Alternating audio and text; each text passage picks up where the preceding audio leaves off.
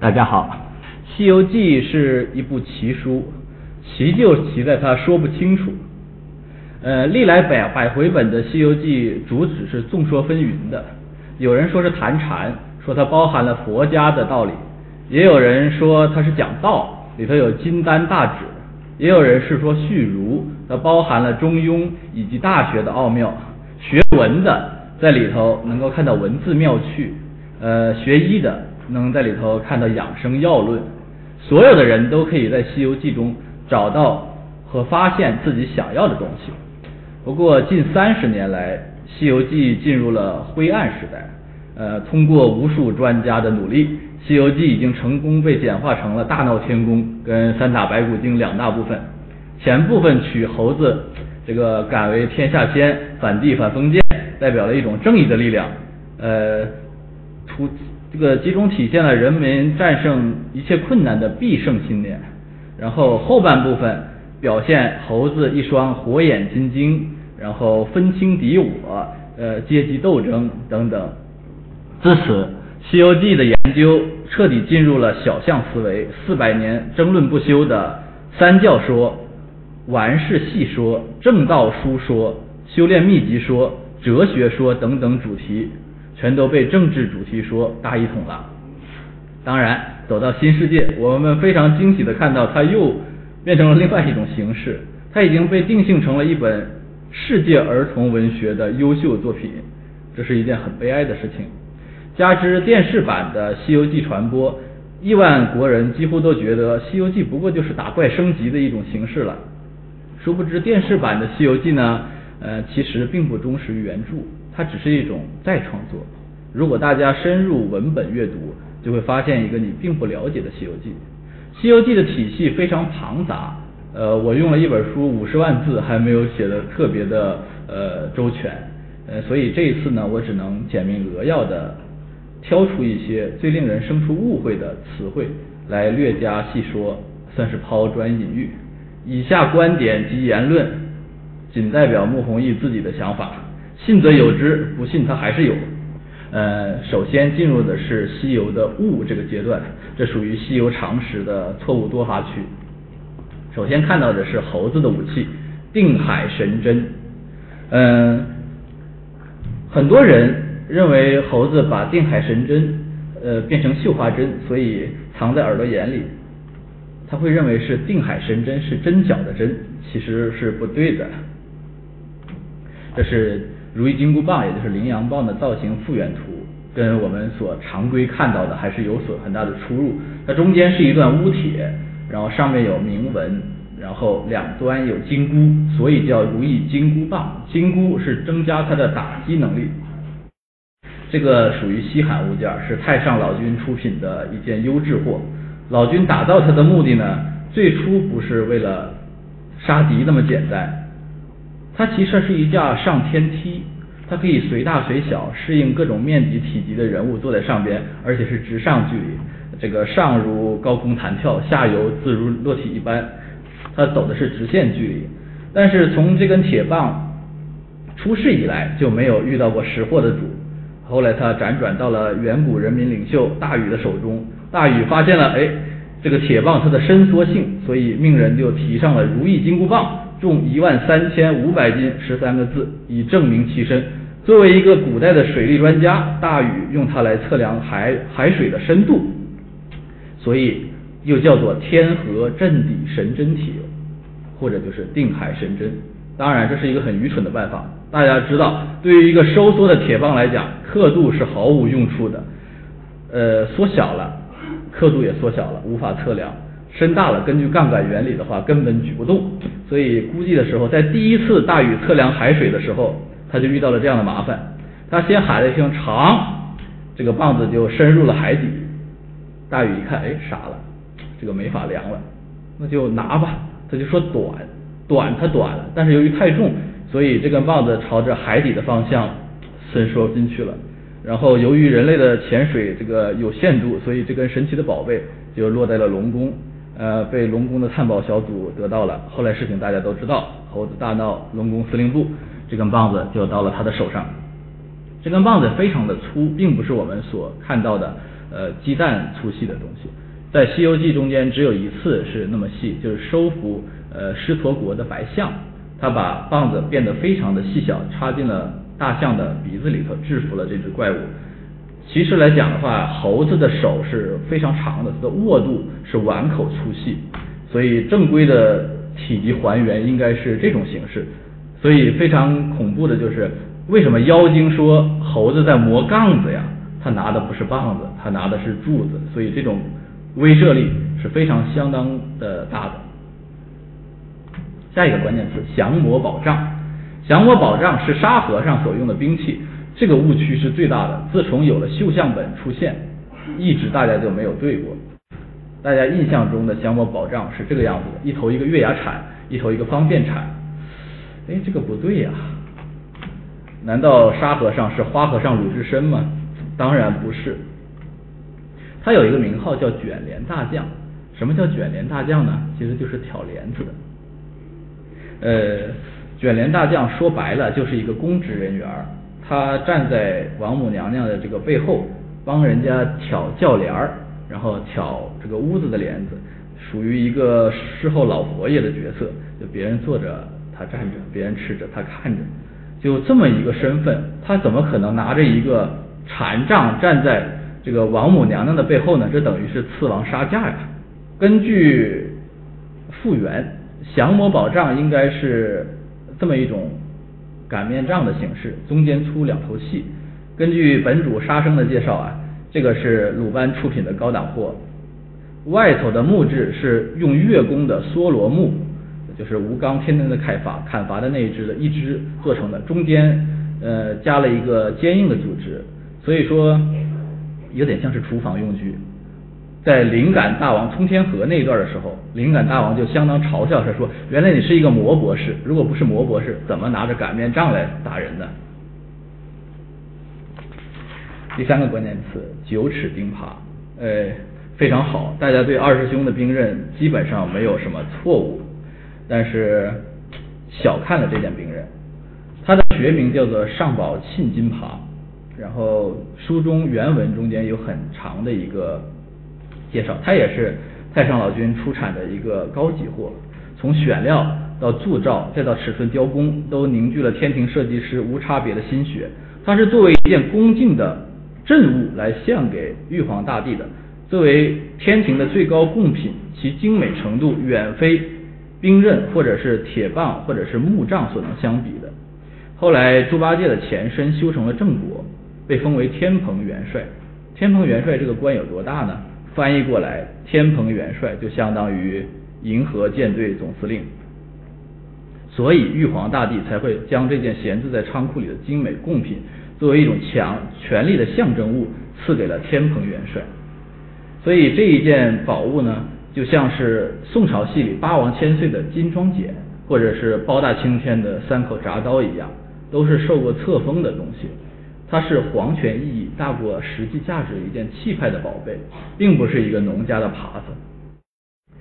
在这个玉华州的时候，黄狮精曾经开过一个钉耙宴，呃，取猪八戒的钉耙为宴会的名称，这在《西游记》中间是头一回，非常高明。按照世俗的见解，他们认为金应该是金箍棒为至宝。呃，开上一个铁棒会的话，那么就品质就没有那么高了。在三样兵器之中，看了这个复原图，的确是以猪八戒的东西最为豪华。然后，并且它的排布呢，也是按照这个，呃，东头是金箍棒比较重，西头是这个降魔杖比较轻，然后中间是造型比较独特的庆金耙，然后形成了一个杖耙棒的好节奏。所以，依我看来，黄师先生的美感非常足，而且独特，放到现世不比叶锦添要差。然后一个关键词，杨柳净瓶，这个是观音菩萨专用的一个东西。但是它的前身到底是用来什么用的呢？其实所谓叫净瓶，就是洁净的意思。古代天竺说法的高士非常洁净，在说法前要洗手、要刷牙、要漱口。这样才能开始说法，所以呢，杨柳净瓶的真相就是，杨柳就是牙刷，净瓶就是口碑。这个杨柳枝在印度叫做齿木，用来刷牙的。嗯，这个就是杨柳净瓶的真相。在狮驼国中间有一件宝物叫阴阳二气瓶，这是一个真家伙，它属于狮驼洞老三金翅大鹏的高级法宝。《西游记》的法宝非常多，抄家莫及的法宝如金刚镯，专收他人宝物。这个下狱禁锢的法宝也有很多，如太上老君的紫金红葫芦、羊脂玉净瓶等等。然后佛祖的金拔，然后后天带都是这种类型。但与这个大鹏的阴阳二气瓶相比呢，不可同日而语。猴子被装了无数次，每个妖魔都说一时三刻化为脓血，哪次都没有化得了，都是银样拉墙头。只有这一次进到了阴阳二气瓶中间。却是真有设备，烈焰、火蛇、火龙等等，一次又一次把猴子的腿都几乎烧成了残疾。猴子哭了一回，就在这个瓶。书中说这个宝瓶的妙处，它就是说，但闻得人言，便有火来烧。你要是一年不说话，一年清凉；十年不说话，十年清凉。敢出一个声。自然祸事就要过来，烧你灰飞烟灭，仿佛从来不曾有一个你。所以这个瓶子的厉害之处啊，就是不许说人话。其实它是影射文字狱那个时候的东西。眼看猴子饿了一辈子，眼看就要烧死，摸到了三根救命毫毛，把这个瓶子钻破了，非常可惜，差点猴子就可以被干掉了。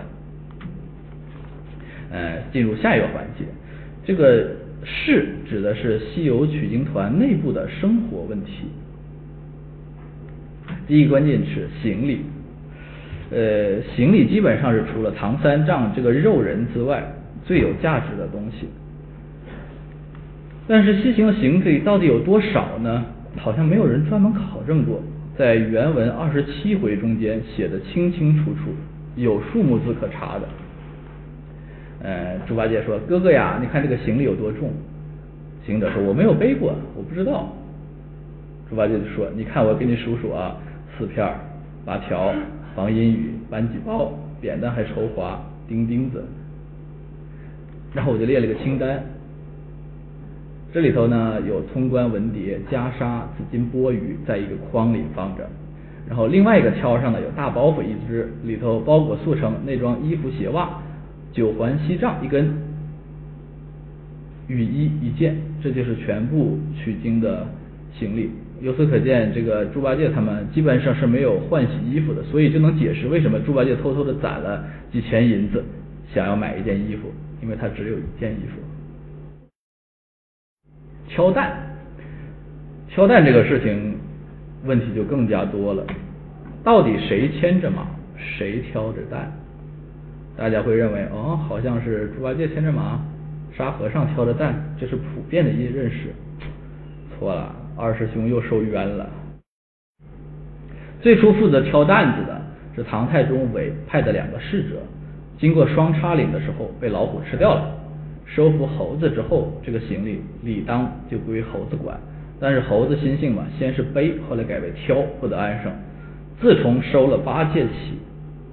行李就长上了八戒的肩，然后收了沙僧之后呢，作为二师兄的八戒本来还琢磨着可以把行李传给三师弟，但是唐僧一句话也没说，在孙悟空的威胁之下，这个担子就一直背了下去。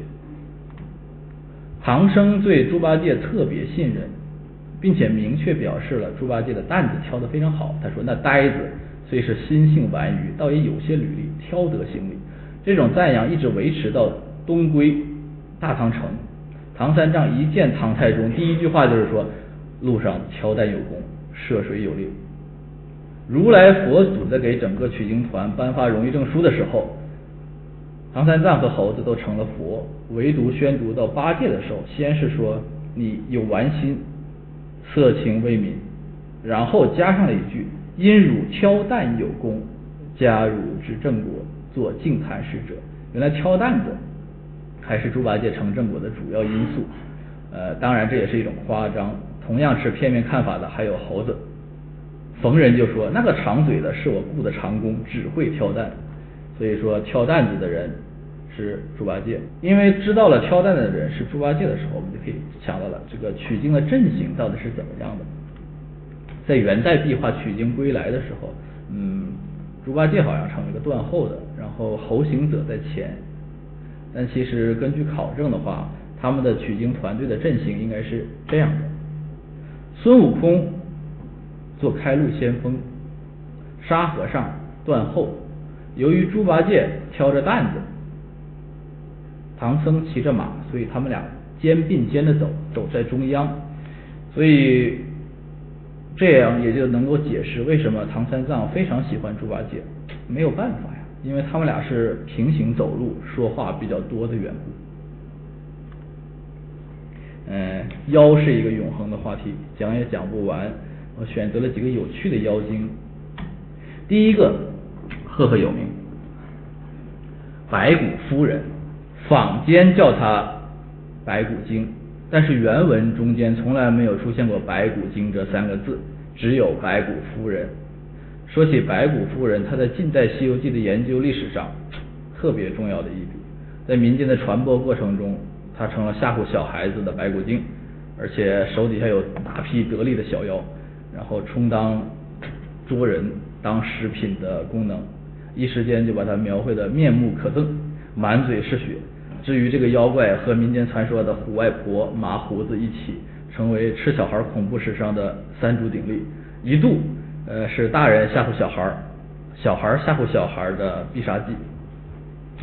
嗯，对于这个妖怪呢？大家认识的还算不错，有三点比较要注意，就是白骨夫人是一个单打独斗的妖怪，她没有党羽，没有手下，势力范围很小。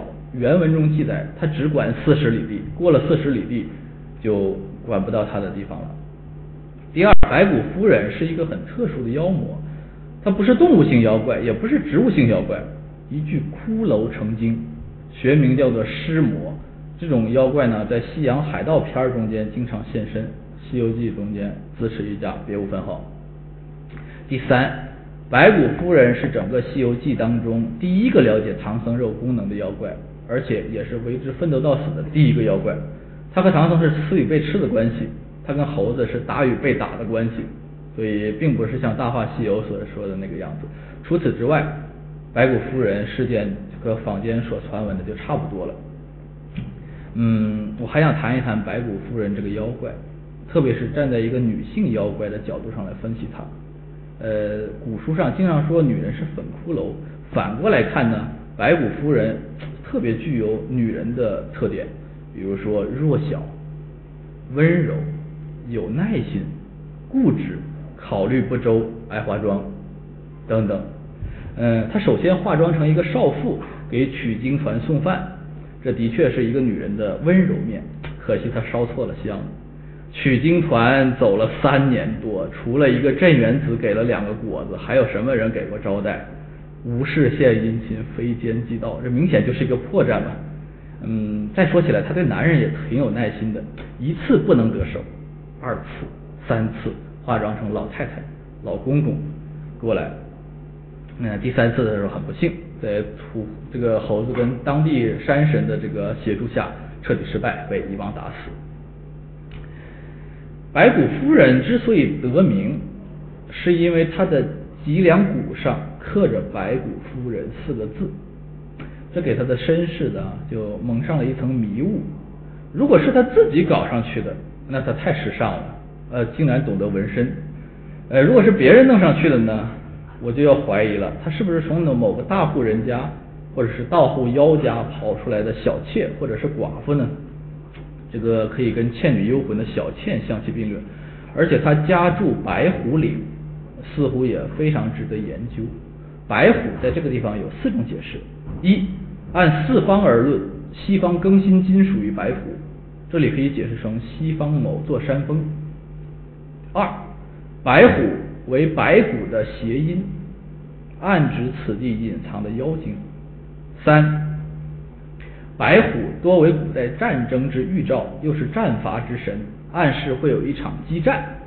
四，白虎呢在民间指这个呃某种女性，据说这种女性是比较克夫的大凶之人，我比较倾向第四种解释，因为当时愚昧大众坚信这种女人会把丈夫给克死，甚至是把一个大家族给克死，民间在这方面想象力尤其丰富，在如此愚昧的社论之下呢，一个人如果被证明是个白虎，再加上一个别有用心的谣言家的渲染，那么这个女人的命运一定很悲惨。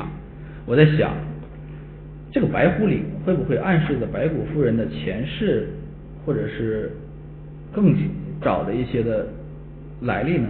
难道她的前身是某个大户人家纳的一房妻子，后来丈夫死掉了，做了寡妇，家族斗争，说她是白虎克夫，迫害自始，然后又有神灵点化，给他留下了白骨夫人的纹身，然后从此他有了灵性，成了尸魔。由于他想纪念这件事情，所以就以白骨为身，不着皮毛血肉呢。当然，以上是我的猜想，完全没有根据。呃，这个不能怪我挖掘不出来白骨夫人的真相，是因为猴子打的比较急，一下子就打死了，只能猜测。奎木狼，这是一个《西游记》中间顶天立地的纯爷们儿，我非常佩服他。奎木狼是斗牛宫二十八宿之一，天上的地位并不高，最多算是御前带刀侍卫。他的职能非常简单，就是保卫斗牛宫的安全。天上的星宿特别多，奎木狼只是其中并不耀眼的一颗。斗牛宫需要那么多人保护吗？奎木狼他觉得毫无意义。嗯，所以在八小时工作之外呢，奎木狼遇见了披香殿的侍女。披香殿的侍女日子也非常不好过，终日上班不知情为何物。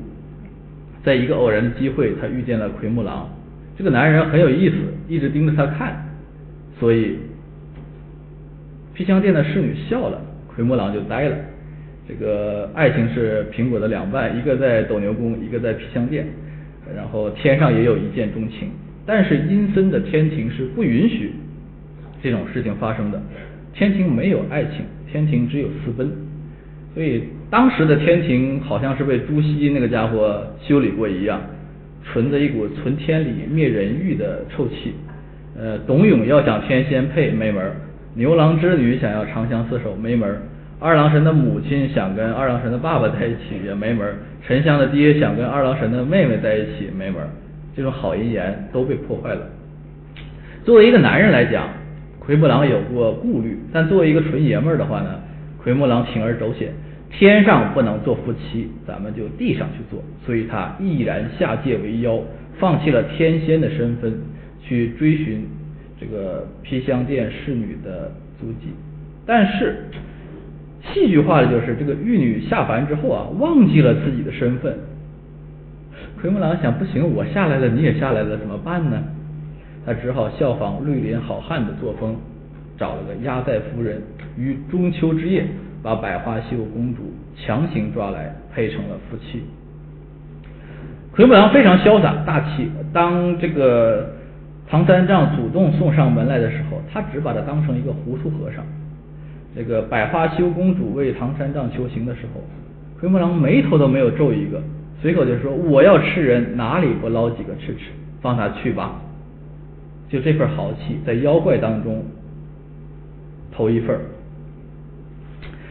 但是好汉子跟好男人是有区别的，好男人跟好丈夫更加是两回事。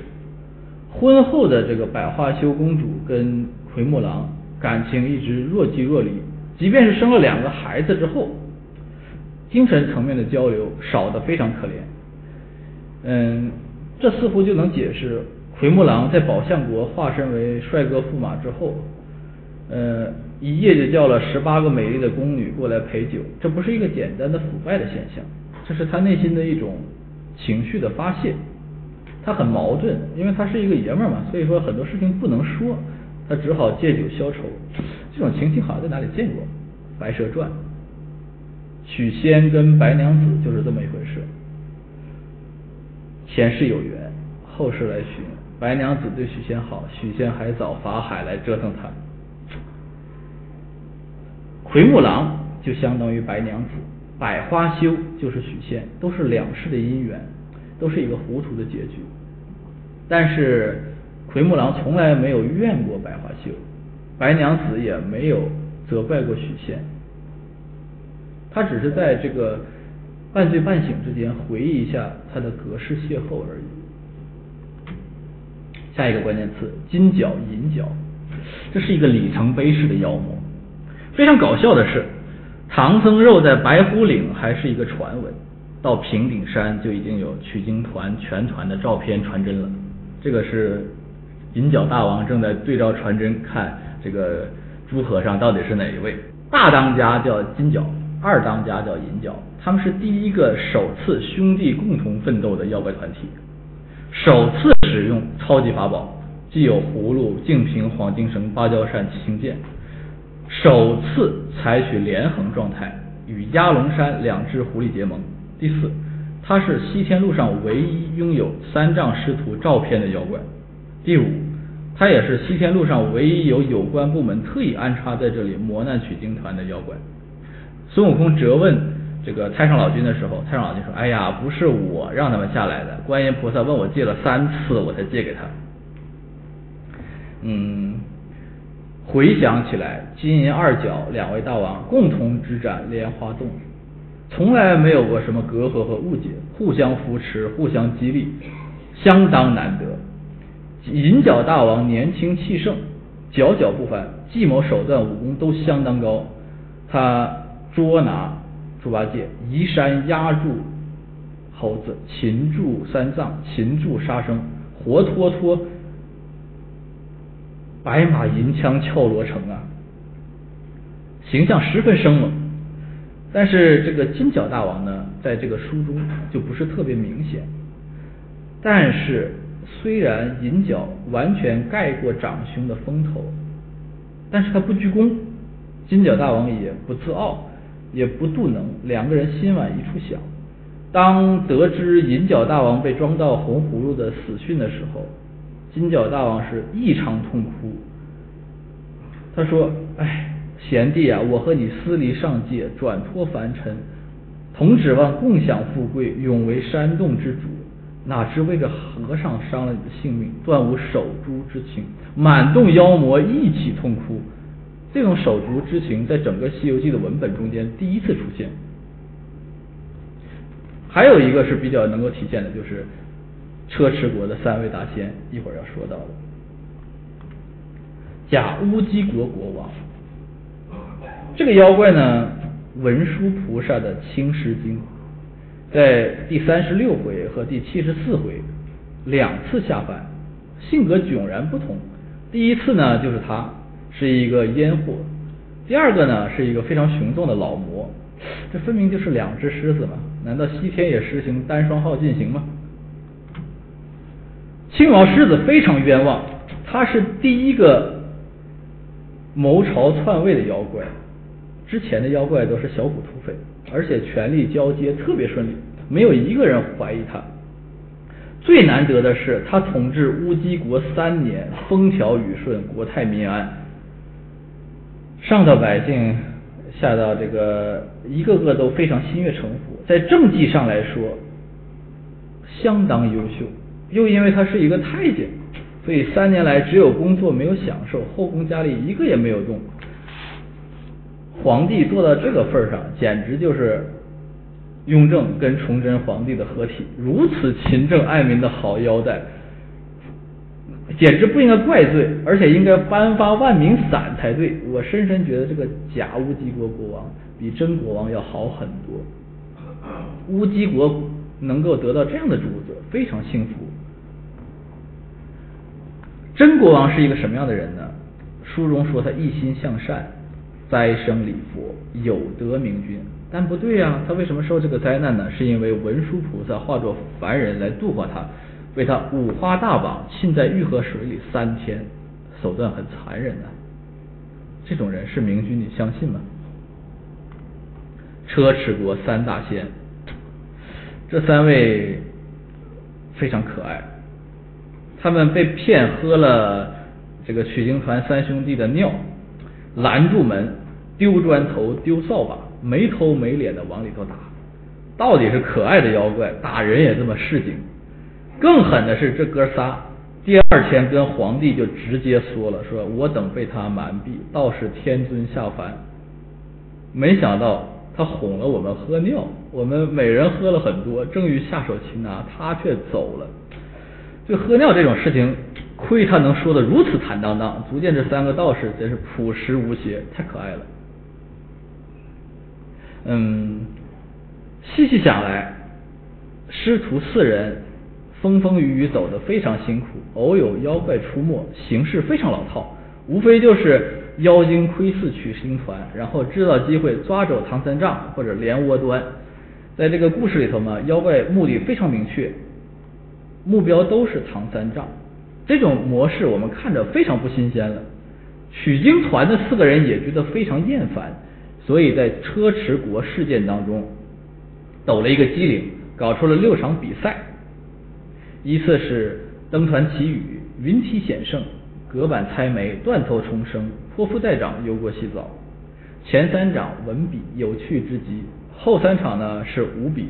这个三个道士依次送命，虎力大仙成了无头之鬼，陆力大仙丢了内脏和下水，杨力大仙比较惨，直接烫成了小肥羊火锅。嗯，非常难得的是唐三藏。稳坐钓鱼台，完全没有被吃的危险，还亲身参与了比赛，或者说是战斗。这也是唐三藏西行路上唯一一次出手的经历，非常难得。这三个妖怪明明可以靠重兵来围攻取经团，但是他们却非要一对一的形式跟三个和尚分胜负，足见他们是条好汉。这个虎力大仙能用五雷正法，然后这个。杨力大仙能够熟练操纵冷龙，说明他们的法术是玄门正宗，手术手续非常齐全。但是他们最难能可贵的是前赴后继的精神。三个人跟猴子斗法，连连落败，这三个就是死不罢休，死磕到底，死了的鸭子嘴还硬，一场一场一场比。剩下一个阳历大仙，面对两个道友的死，他没有畏惧，毅然决然下油锅，以身殉道。是迂腐啊，还是义气？是理想还是仇恨？是明知不可为而为之，还是生死由命放手一搏？或许都是，或许都不是。碧波潭有一个妖怪叫九头虫，这个是整个西游史上造型最诡异的妖怪。他说他毛羽铺锦，全身结絮。丈二规模，两脚尖钩，九头环簇，展开极扇飞翔，发声远震天涯。然后猪八戒一见就高呼：“哥呀，我自为人，也不曾见过这个恶物。到底是一种什么样的形式呢？”在清刊本的给皇上看的小人书里头，有这么一张图。我一看，这不是鸭子吗？所以我觉得非常之不靠谱。要是这样的话，根本吓不了人。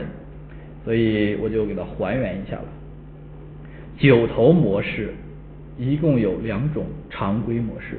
第一种出自于希腊神话的许德拉九头蛇，它是一个身体长九个头。历史上九头的东西不多，九头蛇、九头龙、九头鸟、九头狮子、九头包、九头鲍鱼就太小了。还有就是九头身美女，比如像吴佩慈，基本上这些九头的都是按照这种模式进行的。第二种形式，奥特瓦模式，它的原型不是别的，是章鱼，章鱼八足再加上一个脑袋，堪称九头。这个古人不知道这个东西是什么，所以夸张想象，产生了一种九头生物。更有传说在深海深处啊。有这种生物的存在，史前大章鱼啊，灵活的触手啊，每端都有口，可以像蛇一样将猎物吞下，那简直就是另外一种九头龙的形式嘛。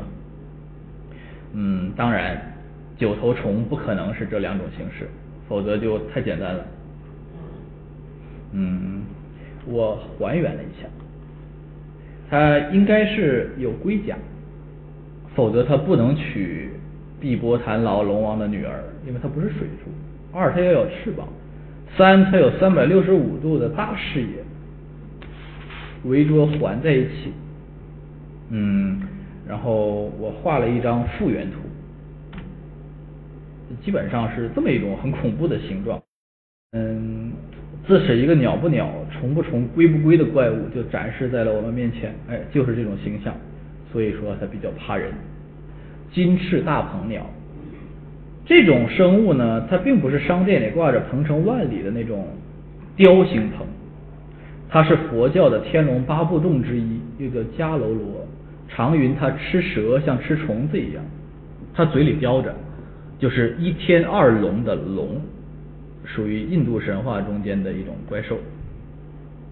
嗯，所以狮驼国山魔的样子应该是这个形状，有点像是雷公，但的确是这个形状。双翅即能飞行，两翅膀就能赶上孙悟空的十万八千里。秘，这个就有意思了，嗯。挖掘几个西游的隐秘，西游里头的秘密特别多，这里只能举几个最有趣的例子。第一个关键词，卵二姐。读过《西游记》原文的人都知道，卵二姐是猪八戒的第一次婚姻。卵二姐见猪刚鬣，是这个猪八戒的原名，颇有武艺，就以他为家长，做了一个倒插门。大家普遍认为卵二姐是一个女妖怪，而朱刚烈在与高小姐成亲之前是有前科的，这是一个错误的认识。中国其实是一个文字游戏非常丰富的一个国家，有神机体、异体字，像这首诗有大大小小的怪文，而旁边的这个呢也是两个怪文，翻译过来其实就是按照它的字形走。长亭，因为亭字是长的，井字是短的，中间少一个人。老字是大的，横字这个托是横过来的，然后穷的节是瘦的，所以这句诗就读成长亭短井无人画，老大横托瘦猪穷，回首断云斜日暮，曲江倒战彻三峰。旁边这个呢叫年华有限。风月无边，中国人就爱玩这种文字游戏，所以卵二姐之谜要想解开，必须要从另外一种手法来解释。这种手法，嗯，取自于中国的一种非常厉害的算命术，叫测字。测字中间有一种手法叫离合，在笔记中间记载了这么一个故事：说有一个客人去青龙寺，遭到了非人的待遇，所以他提了一首诗。叫看龙去东海，时日隐西虾。静闻今不在，睡时入沙流入流沙。看龙不在，就只剩下一个和字。时日不在，就成了一个四。静闻不在，就成了一个狗字。岁时不在，就成了一个竹字。他是骂这群和尚叫和四狗族。由这个东西我们发闪，用离合方法来读一读卵二解，谜底就解开了。卵二一离一合，卯，天干地支中间代表兔，所以卵二解就是兔姐。嗯，不要大家认为我搬出了这种玄虚的这个测字学就是旁门左道蒙人，这个结论是可以论证的。在清人袁枚子不语当中有类似的姐妹篇，说有一个人要考大学啊，然后梦中睡觉，梦见一个鬼拿着一个肾给他吃，嚼啊嚼啊嚼，这个肾呢有两个肾核吃不动，给吐出来了，然后这鬼说：“哎呀，你把这个东西一吐。”你就中状元了。他醒来之后啊，至乾隆朝癸卯年，他中了状元，恍然大悟。因为这个折中人呢，呼这个肾为卵，卵中间两个点去掉就是卯，而癸呢，谐音是一个鬼，所以说癸卯中状元，卵二就是这个意思。所以说卵二姐是兔姐的纹饰再无区别。但是《西游记》中间有兔子精出现，那么为什么在这个地方这么隐晦呢？答案很简单，此兔非彼兔，是男性同性恋的暗语。《木兰辞》中间说得好：“双兔傍地走，安能辨我是雌雄？”同性恋取其意，换作兔子。在这个兔儿神也是子不语中间也有，就是说兔儿神专司南越南之事，所以这个栾二是代表兔子。解呢，你不能说明她是女的。《史记·刺客列传》中间出现了一个叫徐夫人的男人，在《汉书》中间有一个男子壮汉。满脸络腮胡子，叫丁夫人。所以男人既然可以叫做夫人，那么叫姐儿大概也不是什么怪事儿。何况此君好南风，这个姐儿说不定是形容其这个样貌暧昧，也未可知。由此可见，阮二姐是一个男同性恋妖怪。猪八戒很不幸，他的前科是是男同性恋。猪刚鬣无家可归，就被这位妖怪给包养了。两人有没有真情实感不知道。不到一年，阮二姐就死了，一栋的家当都归了猪刚鬣。所以我们可以理解，为什么猪八戒对婚姻生活那么向往。呃，大概是因为栾二姐这个不堪的往事吧。所以说，他走进高老庄，成为了高太公的上门女婿。第二个有意思的西凉女国。西凉女国的国王曾经深情的说过：“说东土南人乃唐朝玉帝，我国自混沌开辟之时，累代帝王，更不曾见过男人自此。”胡说八道啊！原因有六：第一，明显有男人经过西凉女国。通天河的陈清就说过：“说我们这边的百钱之物，到了女儿国可值万钱。”所以舍命而不行，说明有男人去做生意啊。第二，境内也有男人，比如谢阳山上的如意真仙牛某，以及真假猴子事件当中女儿国境内出现的一大群男性强盗，以及有男有女的村落。第三。当师徒四人走进西凉女国的时候，两边女人一起列队高喊：“人种来了！”你说这个国家没有见过男人，谁信呢？第四，师徒二人在怀孕期间，有一个老婆婆说过一句话：“我们一家四五口都是几十岁年纪了，把那风月事尽休了，故不肯伤你。若还到第二家。”老小重大，那年小之人哪个肯放你过去？就要与你交合，倘若不从，就要害你性命，把你身上肉都割了去做香袋儿来。这是没有男人吗？第五，女儿国中间有一座荥阳驿，荥阳驿没有男人过来，这些人都是白养活的吗？第六，致命的一点。落胎泉水的高价问题，一小碗水就能换几十两银子，而半罐泉水就足可以做一个老年人的养老金以及棺材本。泉水价格如此之高，如意真仙垄断经营，抬高物价是其中一个原因。但究其原因，在于落胎泉二字。呃，书中说的非常明显，女孩满了十八。你就可以去喝这个泉水，那说明这个非常正规的手续啊。那为什么还要落胎泉？由此可见，这帮女孩是通过非喝水的途径怀上孕的，所以没辙，只好去堕胎。由此可见啊，这个国王的这个话要换一种形式说，就是说。男人在西凉女国不但时有出现，简直车水马龙。表面上看不到，国王看不到，男人的存在得到了最大程度的压缩，安全力量都已经不存在了，和女人的终极功用一样，他就是一个人种。而且这些终极男人的下场都不怎么样，全部被凌迟处死，成为了女儿国的传统工艺品，也就所谓的香袋儿。所以女儿国的这个国中没有男子。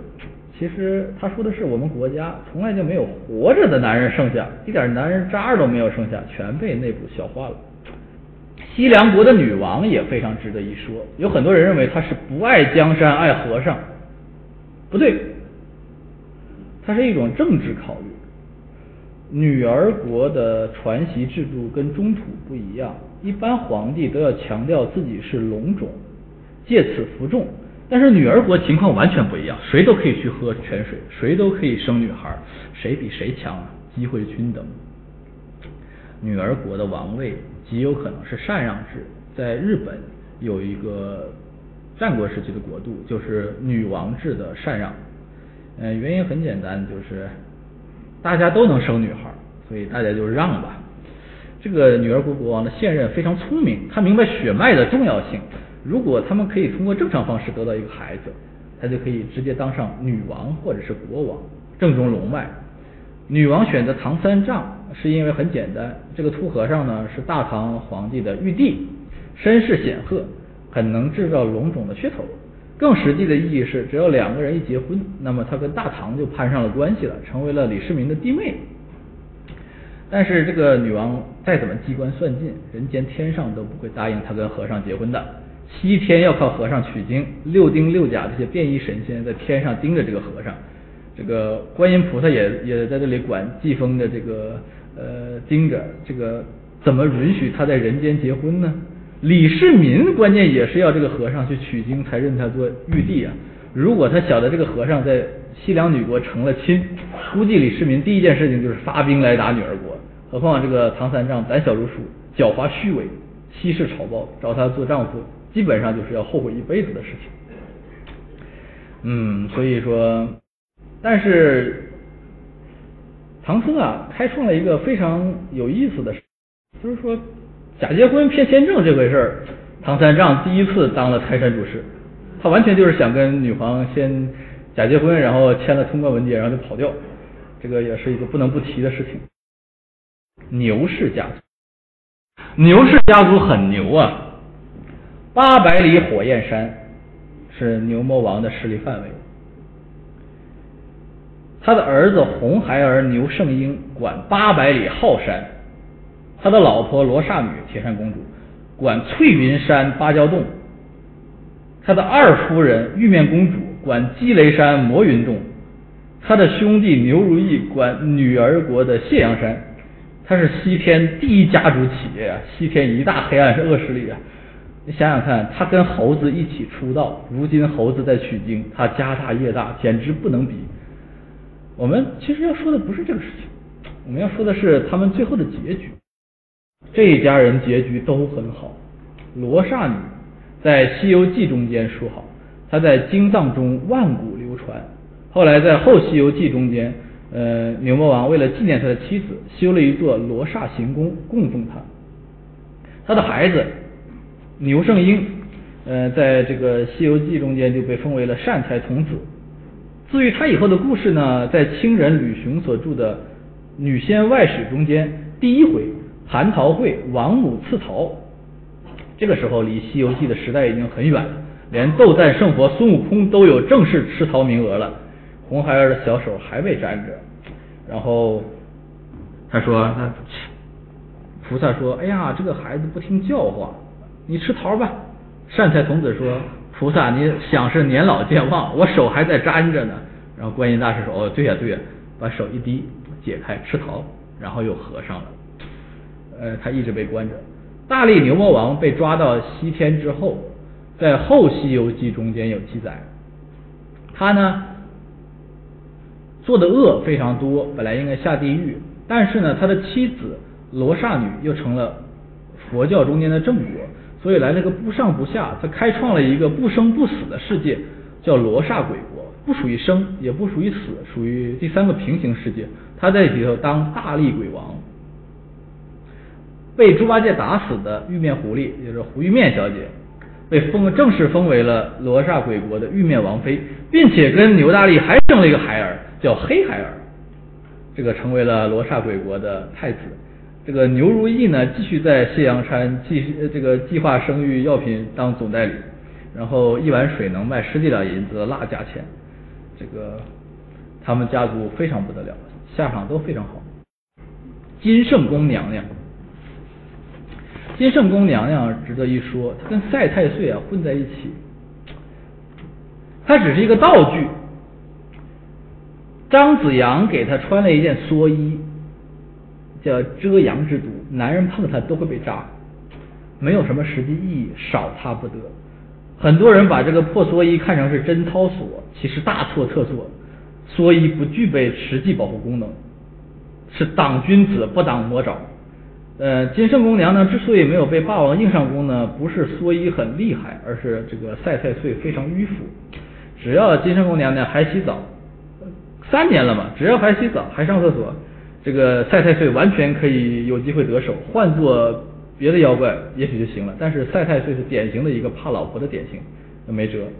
所以这个蓑衣的真正用处呢，跟手工纱是一样，它是一个证明，证明品质完好，没被拆封，可以抵御那些人言可畏。金圣宫娘娘先是被这个朱子国国王无耻的抛弃，又被赛太岁裸去，又被猴子救回，重新回到国王的手里。期间三个男人倒手四回，如果没有张子妍一件破蓑衣做一个证明，他这个贞操真是很难说清楚。如果没有一个证明的话呢，金圣宫娘娘她回国也不能长久。国王的猜疑、大臣的非议、嫔妃的谗言，每一样都足以令人致死。她的日子还不如待在赛太岁边上。所以当猴子带她回归，蓑衣发生很大作用。国王看到美女，迫不及待下去抱。当然，玫瑰带刺，就被扎了几下，倒在地下，哼哼，好痛好痛。随即猴子就解释说，他生了毒，这个男人一碰就要命。赛太岁三年不成簪身，簪身就手疼。猴子这句话说的就是说，那妖不成簪身这一句，国王也只想听这一句。然后张子阳又非常神奇的冒出来了，收了蓑衣之法。说哎呀，我给他穿这个东西，就是为了这个保保存这个皇后的清誉。其实张子阳这句话完全没有用处，它只是一个翻版。它真正作用就是当场拆封，既让国王体会这个蓑衣的针刺功能，又在众目睽睽之下解下法术，当场交还一个干净新鲜的金圣宫娘娘。这一招相当利索，人证物证全都在。日后呢，国王要找旧账，大臣要传闲话，嫔妃想进谗言，无理取闹了。由此可见，金圣宫娘娘运气真好。不过还有一个疑问：如果金圣宫娘娘是先是被赛太岁玷污之后，再碰到了张子阳，张子阳为了掩饰真相，用蓑衣故布疑阵，会是怎么样呢？并且担保日后一定帮他圆谎，这个故事也成立。要不然张子阳为什么这么殷勤，必然有鬼？当然，以这个朱子国国王那点智慧是想不到这一点的。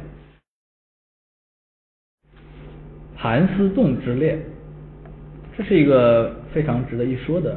盘丝洞的七姐妹，惠女红，品貌好，有厨艺，还有采花斗草的雅趣。这七个姑娘跟大观园的姑娘相比都不输。她是没有一个人想跟唐三藏成亲，而是十分利索的将这个和尚吊在半空中，准备蒸了当零食吃。这个举动让唐三藏的自尊心受到了很大的打击。他在潜意识里跟自己说：“三藏，你是最棒的，你最帅气，妖怪都爱你。”纵观这个全书啊，和唐三藏独处过的女妖精，虽然目的不同，都有爱上他的趋势。唯有这蜘蛛七姐妹对这个唐三藏的调笑多于调情，大有把猴子呃，大要把这个和尚当猴耍的架势。为什么呢？几个青春年少的姑娘，本来就应该是谈婚论嫁的年纪。可为什么就偏偏不好唐三藏这一口呢？答案只有一个，他已经有心上人了。当一个女孩有心上人的时候，她才会对周遭的美男子视若无睹。现代姑娘不在此列，哪怕和这些帅哥睡觉可以长生不老，她也没有兴趣。反正吃了他的功效也一样，老娘干嘛陪他上床？这个思想是跨时代的。七姐妹的心上人会是谁呢？很明显，他就是黄花观中间的多目怪蜈蚣精。书中描绘啊，这个师兄啊，面若挂铁，目若朗星，准头高大，泪回回，唇口翻张若打打，闭上眼睛，一个钟馗的跃然纸上，实在不能算帅，没有什么关系嘛。七姐妹心中他是最帅的，再加上办事稳重、深思熟虑、足智多谋，做丈夫的不二人选。所以七姐妹心有所属，怎么会看上这个重看更加不中用的窝囊和尚呢？这就为什么可以解释他们会赤身裸体的从唐三藏身边调笑经过，因为唐三藏在他们的眼中简直就不是个男人。但是世上之事啊，十之不如意八九。这个七姐妹有心嫁一个老公，但是这个多木怪呢一心修道，他不恋女色，他只把这几个师妹当亲戚看待。呃，这个提到爱情呢就避而不谈。他索性出家当了道士，隐居在不远处的黄花观。可怜这七个姑娘呢，就日思夜想啊，盘思盘思，这是盘算思念。他们过着淑女大课堂一样的生活，每天洗澡做饭。窗边做女红，踢球健身，这个一天三次去泡温泉，然后表面上看起来呢，小日子过得非常充实，内心还是会寂寞。呃，泡温泉是为了美容，踢球是为了保持身材，这个做家务是为了贤惠，呃，做女红他们缝制的极有可能是一件道袍，一切都是为了这个师兄。为了填补空虚，这七个蜘蛛姐妹甚至收养了七个小昆虫做干儿子玩。她为什么要睡昆虫做儿子呢？而不是其他种类呢？为什么不收女儿呢？显然是针对同样是昆虫的师兄而来。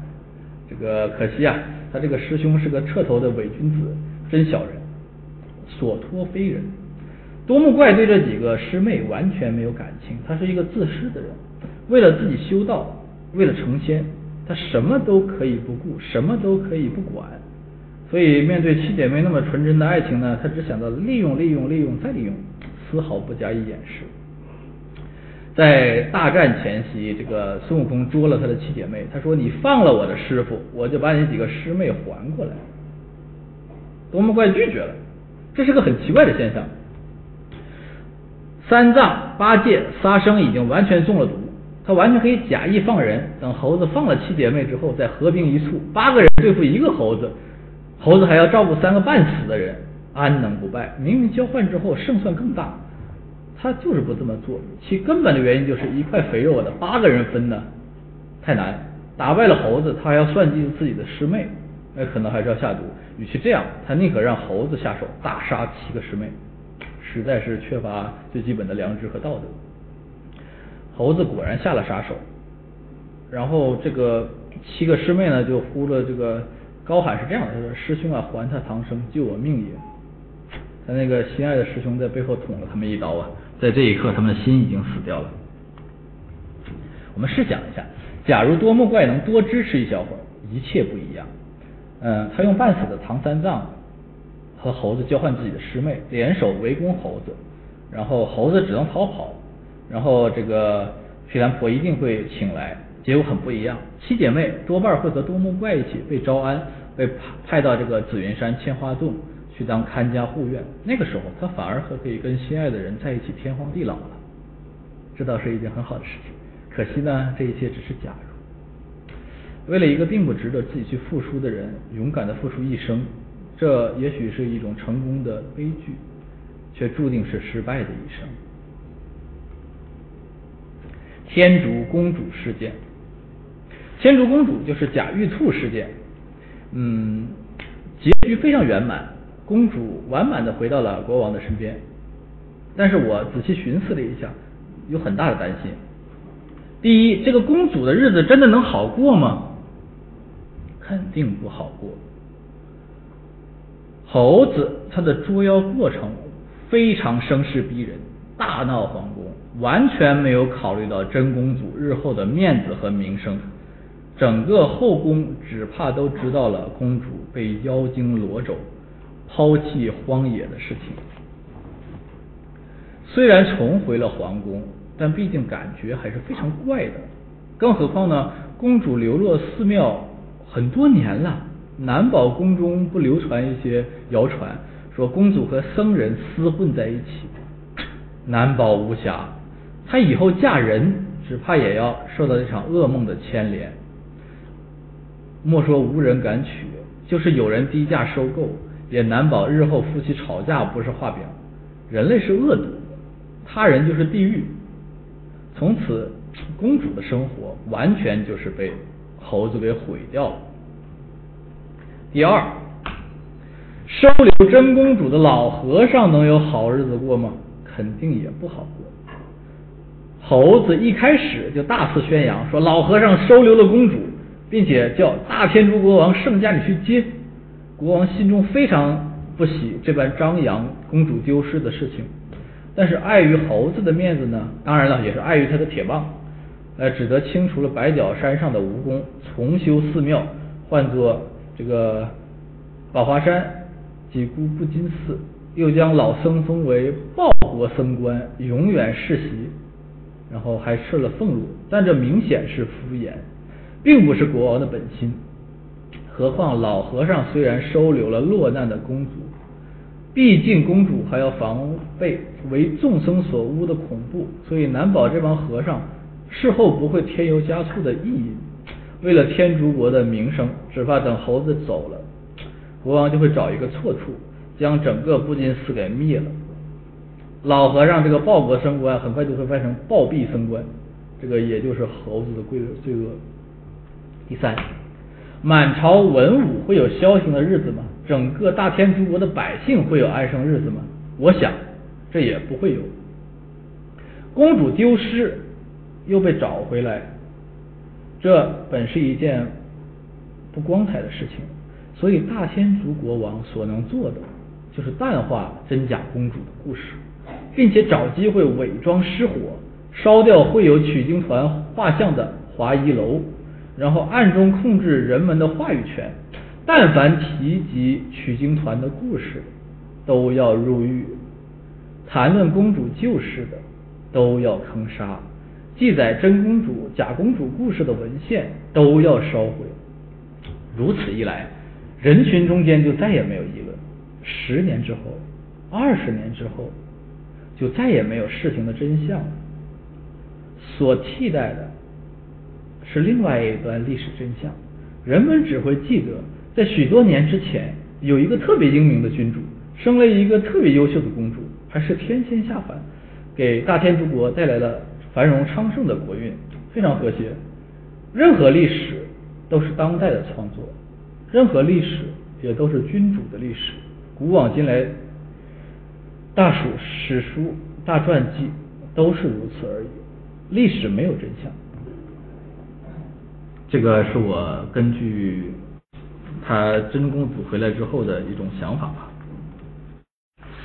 下一个词，紫金钵盂。这个紫金钵盂是西天旅程中间，嗯，最后一段故事。这个阿难迦叶说：“这个经不可轻取，你要给点人事，给点小费嘛。”然后。唐僧想了一想，这锦兰袈裟本来就是你们家的，不能给九环西藏，我给你一下行不行？这个他也他就只好把这个御赐的紫金钵盂拿了出来。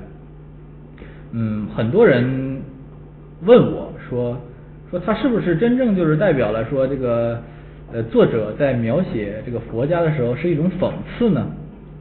说这个佛家也是要钱的呢？嗯，我一直在找一个合理的解释。呃，很好玩的是，我这个解释呢写在了《后西游记》当中，而且我觉得这个解释还非常合理。《后西游记》中间是这样解释的，就是说，唐曼记只来取真解的时候，细细查数三十五部，然后阿难对迦叶暗暗商量道：“还是与他去，不与他去？”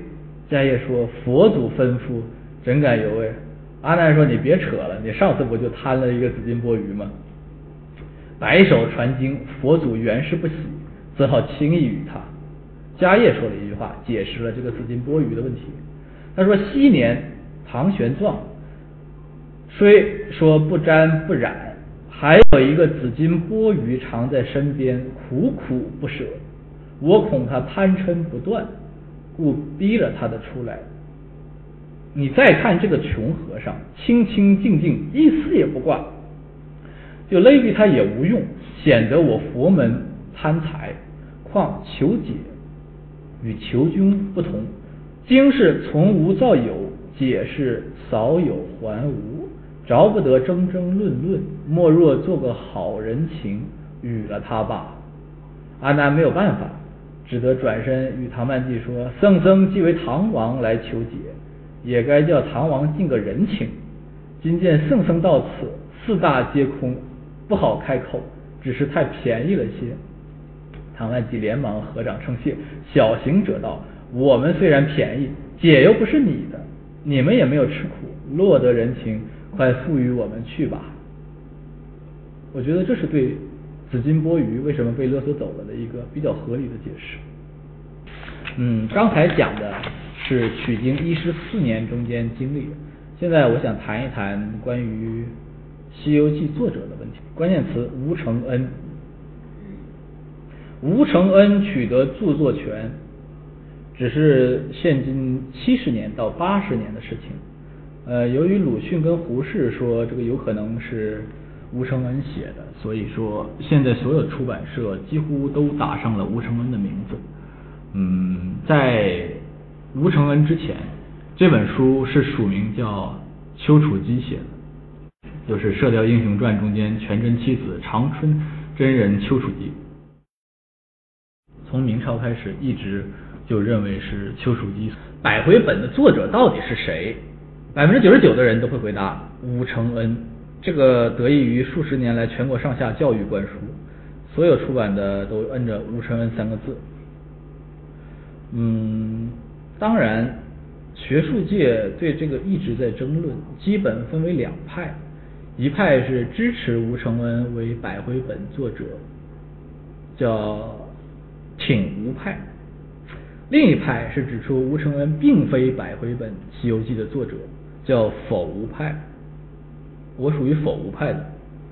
嗯，当然，数十年间呢，陆续又有一两个单独的观点被提了出来，支持其他人，比如李春芳。李春芳是明朝青瓷宰相，但是论据太少，成不了大气候。比较有意思的现状是，这两大门派谁也不让谁，各持己见。他们双方所能凭借的最有力的证据呢，其实都不属于铁证。第一条证据是《天启淮安府志》卷十九译文志怀贤文目中间的一则记载，就这么几个字：吴承恩底下射阳集四册。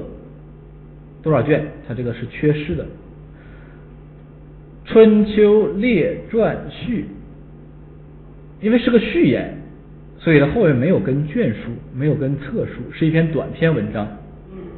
然后就是《西游记》，大家注意了，《西游记》背后没有写多少卷，而适得堂本二十卷。第二条证据，否无派用的。《千顷堂书目》卷八史部地理类有这么一条，唐鹤征《南游记》三卷，又有卷数；吴承恩《西游记》没有卷数；沈明诚《四明山游记》一卷。《西游记》加在一起快八十万字，适得堂本有二十卷。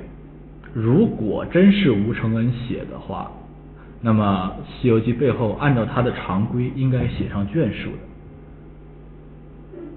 淮安府志没有写卷数，天锦堂书目把《西游记》归入地理部，跟《南游记》放在一起，所以否无派的人说。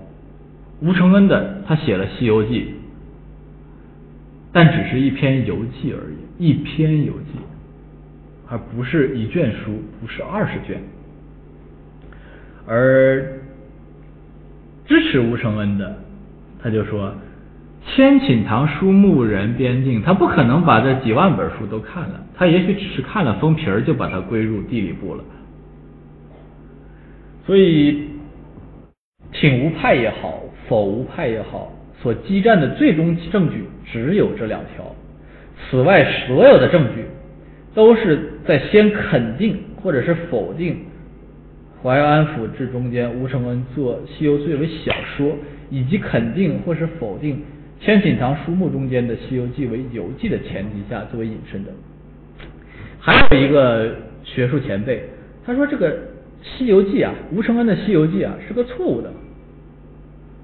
他其实是想刻的是西湖记，他去西湖游了一圈然后写了这么一个记，但是他印成了《西游记》。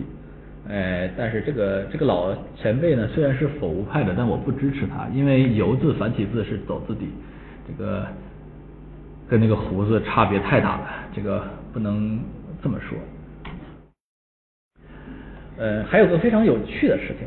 六小龄童先生一直认为他比较呃原著正宗，这个呢是我在他的博客上的截图，觉得有个很奇怪的事情，他是这么写的：现请大家帮忙为我收集并代买几本书，被翻译成各国呃各种国家语言的《西游记》小说，这个容易，还有东南亚。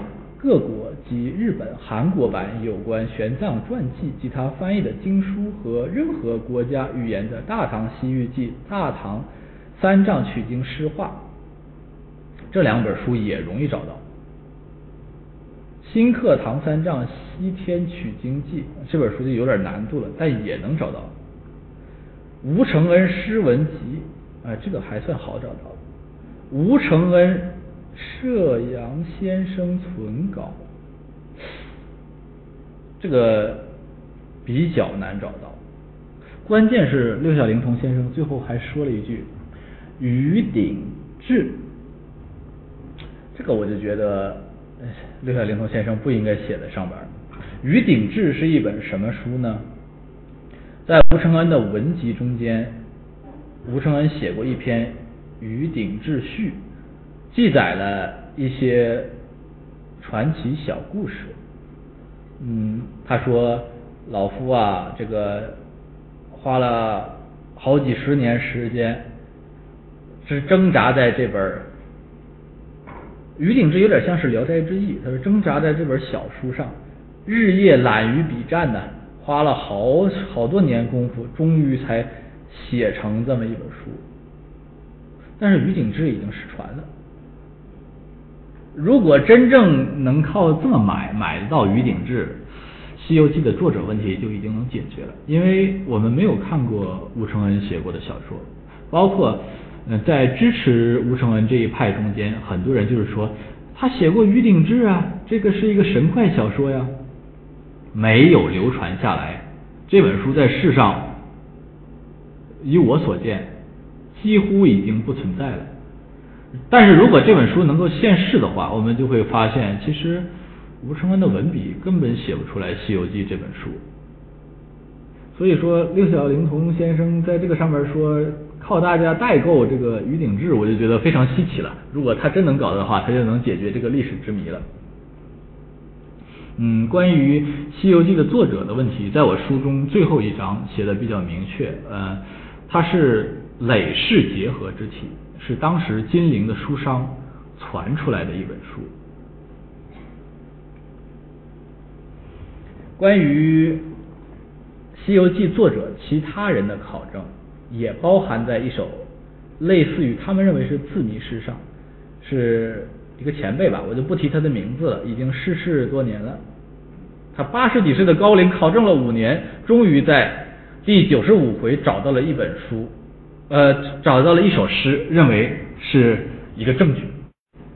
我很佩服他的经历，我也佩服他的治学精神，但我觉得这个很没有必要。他是这么说的：他把“电绕长春赛雨汤”的“春”字提出来，“野花得润有余芳”的“芳”字提出来，有“春芳”两个字了吧？他说：“草木沾恩。”天秀色，这个木啊，它一长出来就发了芽嘛，芽就是子嘛，木加子就是李嘛。哎，我这个这个很牵强。然后古来长者，长者就是老人嘛，刘遗迹就是刘季嘛，所以是李春芳老人刘季。这是他花了五年时间，以八十五岁的高龄考证出来的，说这是李春芳写的证据。哎呀，我说这门功夫难练易破呀，我也给他重新解读了一下，我发现我的更有道理。一座荒山就是秋啊，遍绕长春呐，这就很明显，他都已经说长春了嘛。秋长春，长者就是真人呐，刘遗迹啊就是刘季，所以说秋长春真人刘遗迹更加好了，我觉得。所以由此可见，中国的字就是这样，怎么读都行。所以我非常敬佩这位老前辈。其实我要是再想一想，穆弘毅三个字也能在上面出现，比如说这个草木的木字，加上一个占字，水加上这个木呢，就是一个木，然后这个非非常扯了。就是说，文本的考证一定要是铁证，不能单靠一首诗一个证据就说它是这个东西。所以说，吴承恩得到这个著作权呢，非常的牵强。在这里，对于作者问题，我只想这么说：争论吴承恩是不是作者，毫无意义。因为这本书本来就是一本汇编之书，从元朝开始，从宋朝的讲话开始，就有三藏取经事故。它是和多人之力传承的一本奇书，它没有真正的作者，也不需要作者。我非常欣赏百回本。《西游记》扉上所提的华阳洞天主人教，金陵世德堂，他这个感觉，他把金陵世德堂再加上华阳洞天主人这两个一写，我觉得就够了。你看出版社有了，编辑有了，呃，这本书就可以了。因为我知道，在这个世界上，并不是所有的书籍都只有一个作者。这样就非常足够了。所以大家读《西游记》这本书的时候，一定要从文本入手。任何的东西，我刚才所说的每一句话，在文本中间都能找得到。因为我属于《西游记》否无派中间的叫做文本派。一切的东西，一切的一切的推理，你可以想象，你可以复原，但必须得要有残片。什么是残片呢？就是《西游》中间我们误读的、没有仔细读的东西。这些细节就是魔鬼，魔鬼就在细节之中。最后一个主题，序。嗯，《西游记》最著名的唐序书有三种，一种是续《西游记》，后《西游记》，西游补。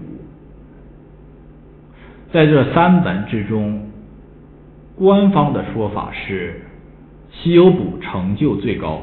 因为这是鲁迅跟刘半农说的，但是我非常不认为这本书，这本书写的什么呢？《西游补》是一个插件，它插在三调芭蕉扇之后，经过了八呃那个火焰山之后啊，它插进去了一十六回，说孙悟空进入了青青世界，跟小越王。小越王是什么呢？小字就是一个竖心旁，越字就是底下那个越，王字出一个头，就是一个人情的情字。他说，在这个书中啊，唐三藏受到了很多情迷意乱，唯有猴子没有，所以说他编出了一十六回，让这个情鱼精来迷惑孙悟空。在这部书里头，大家都看过《大话西游》，其实《大话西游》的时空导错没有这本书厉害。孙悟空在这本书里头，他他是一个唐朝的和尚，他跑到了宋朝拜岳飞为师，说我先拜了菩提老祖是道家，我又拜了我的师傅唐僧是佛家，我再拜上你岳飞你是儒家，所以我凑成一个三教完身。唐朝。到宋朝，这个时空特别错乱。然后这个里头呢，孙悟空还变了性，他化作了西施，化作了虞姬，然后在万境世界中间四处游走。然后还遇到了一个叫小波罗蜜王的人。小波罗蜜王说说你是何人呢？孙悟空说我是孙悟空。他说不可能，孙悟空是我爹。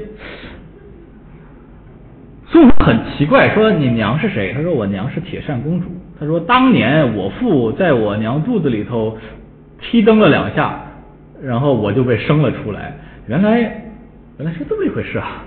原来孙悟空也有私生子，《西游补》是这么一本书。在我的评判标准中间，它在三本续书中间仅排第二。第一好书是什么呢？是《后西游记》这本书是春风文艺出版社明末清初小说选刊中间的一种，市面上很容易找到，呃，图书馆也可以借得到。嗯，它它只有四十回，但是写尽了人间事相。嗯，它其中比方说有一个解脱大王，在《西游记》里头，所有的妖魔都是以吃唐三藏。为主要目的的想法非常低级，而且妖怪呢，像牛魔王、奎木狼这种是顶尖的，但在后《西游记》中间出现的十几个妖怪都是顶尖儿，而且都是有追求，是一群有理想的妖怪。有一个叫解脱大王，他的历史根本是解脱世上所有的人，他的解脱方法是什么呢？杀。然后他把那个唐半记。抓了过来的时候，他说：“你我与你佛家不同，我要用金刀来解脱众生，众生皆苦，我一刀下去就是一个解脱，所以我号解脱大王。”唐半记说：“贫僧有一法门，比大王的杀人还要方便。”解脱大王说：“是什么？”他说：“你只要放下屠刀，立得解脱。”令我特别感动的是，解脱大王。他思考良久，这是一个有哲学思想的妖怪。还有一个缺陷大王，他认为世上之事啊没有十全十美的，所以纵有天作之好，他也要给你弄出缺陷来。嗯，还有一个造化小儿，取的是造化弄人。后西游记的文词特别好玩。嗯，在造化小儿那一节，造化小儿。端坐在山峰之顶，他说：“你个猴子，上来答话。”孙小圣就过来说：“你这个是谁家的孩子呀？你有多大年纪？敢叫我小猴子？”造化小儿说：“我有多大年纪？说与天地同寿之类无极的话，怕是你也不信。我只说当年在孔子周游列国之时，遇见一个小儿，与他辩日，那便是我化身的。”这本书相当厉害，还有一个文明天王，文明天王是麒麟的化身，盗走了孔子的春秋笔，然后在玄歌春开教化，提倡人读诗书，手下一个石将军，一个黑将军，石将军就是砚台，黑将军就是墨汁，然后，嗯。文笔压人，金钱捉将，因为他是麒麟，身上有金钱，又拿着文笔，他捉到了这个唐半记的时候，唐半记由于读过佛经，所以说文笔压在头上的时候还能转动。文明天王一想不对呀，那你还能动？你既然识字儿，那必然没钱。拿了一个金坨子又压在上边，把笔又放在上边。唐半记动不了了，小行者拿他也没有办法，所以他就去偷听。宫娥说：“说大王，这个不要紧吗？”他说：“列国之中那么多读书人，一个都拿不起文笔吗？”文明天王呵呵大笑说：“这世上之人，真正读书的有几个？都是些夸夸其谈。就算真有读书人，那肯定是一穷二白。”拿得起文笔，拿不起金锭。然后宫娥又问他说：“他佛家有真经三藏，难道还算不上是文章吗？”文明天王嘲笑说：“佛家奥妙虽深，但是文辞既拖沓又啰嗦，须菩提菩提须菩提，那算得什么文章？拿不动的。”所以他说：“除非天上星神下凡。”哎。孙小圣就把魁星请了下来，魁星一手拿了文笔，一手拿了金锭，踢着斗就走了过来。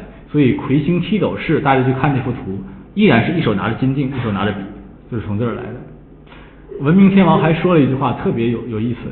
他说：“你这猴子，我也不拿刀来杀你，我只需拿这个笔书你做妖僧，写你做外道，就能让你在文字下永不超生。”它影射的是文字狱。嗯，这本书非常好，每一个妖怪都是极有追求的。嗯，我的《妖眼看西游》续编可能就会写这本书，到时候大家可以看一下。排名第三的书就是这本《续西游记》。《续西游记》是什么意思呢？它有一百回，它是把《西游记》的第一百回从西天回东土，按照金刚护送，只走了大概小一顿饭的功夫就到了中土了。这本书把它又扩展到了一百回，让他们又从西天又走了回来。然后妖怪的目的就是夺经书。嗯，这本书文词非常的恶劣，但是钱钟书先生比较喜欢读这本书。他评道说，这个猴子的法力越来越小，猪八戒的法力越来越大。当这个敌人以流星锤打过来的时候，猪八戒可以使身上的鬃毛变成磁铁，吸住别人的兵器。这个还有就是这里的妖怪也很有一些，比方说像那个斗鱼精，就是蛀虫，他就是千方百计想要吃掉真经。嗯，妖怪很好，但是据考证啊，这本书它续的不是《西游记》，而是一个元朝本的《西游记》，所以说一直带有的那种非常简陋的这个呃说法，然后文词也比较不好。嗯，大家可以读。我建议大家读《后西游记》这本书，这本书的确是，我可以这么评价，《西游记》是神魔小说之中写的最好的、最幽默的，但它不是《西游记》小说中间写的最好的，《西游记》小说中间写的最好的是《后西游记》，这一点跟官方的说法很不一样，但是大家读了之后，唯其懂得方能了解，不妨去读这本书。延伸阅读，这个是我推荐大家读的一些东西，因为嗯，中国的小说特别多的短篇，像小斗篷啊、孙膑所画呀、醉茶之怪呀，这些都是记载了特别多有意思的故事。像这个孙膑所画中间有一个叫做无忧国的故事。说一个人跑到了一个地方，看到有一个叫做越国，一个叫仇国，然后呢，仇国越国想去打仇国，就派出了破仇大将军等等去打，然后征服了这个仇国之后呢，就带他在越国游览，越国就是快乐的乐，然后他说我们这个越国呢有乐园，有金苹果。然后还还有这个守护神，这个叫做基多罗，其实就是基督教的传说。然后当这个人要离开的时候，当时越国的国王就说：“说我这有两宗宝物，你只需要把这两种宝物好好藏起来，不要拿出来，你这一辈子都能快乐。”他一看，一个皮口袋，一段非常黑的石头，说这是什么宝贝？为什么要藏起来呢？他说：“这个口袋啊，叫贪囊，你无论放多少东西进去都没有满足。这块黑石头呢，叫墨石，不管多红的心都能给你染黑了。只要你把这两件宝贝藏的谨慎，你这一辈子都能开心。人嘛，不贪不黑就是开心。这个人回家之后呢，把贪囊和墨石就放到了家里藏起来，但是来了小偷。”这个贪囊啊，就被裁成了一块一块，分到了世人的各个角落，大家都有一个。然后呢，这个墨石由于小偷不知道什么功用，就把它丢在河里头，所以日渐人心不古。这个笔记体的小说是非常好读的，嗯，我推荐大家读这几本书，非常有意思，每一个小说都可以敷衍成一篇长篇的。最后我想说啊，我读西游啊，终日有三叹：一叹妖魔不用治，二叹猴子不曾死，三叹三藏不曾吃。这个甚罕甚罕。呃，以上观点完全是穆弘毅的个人观点，你可以信，你也可以不信，不信也是这个样子。好。我的讲座到此为止，谢谢大家。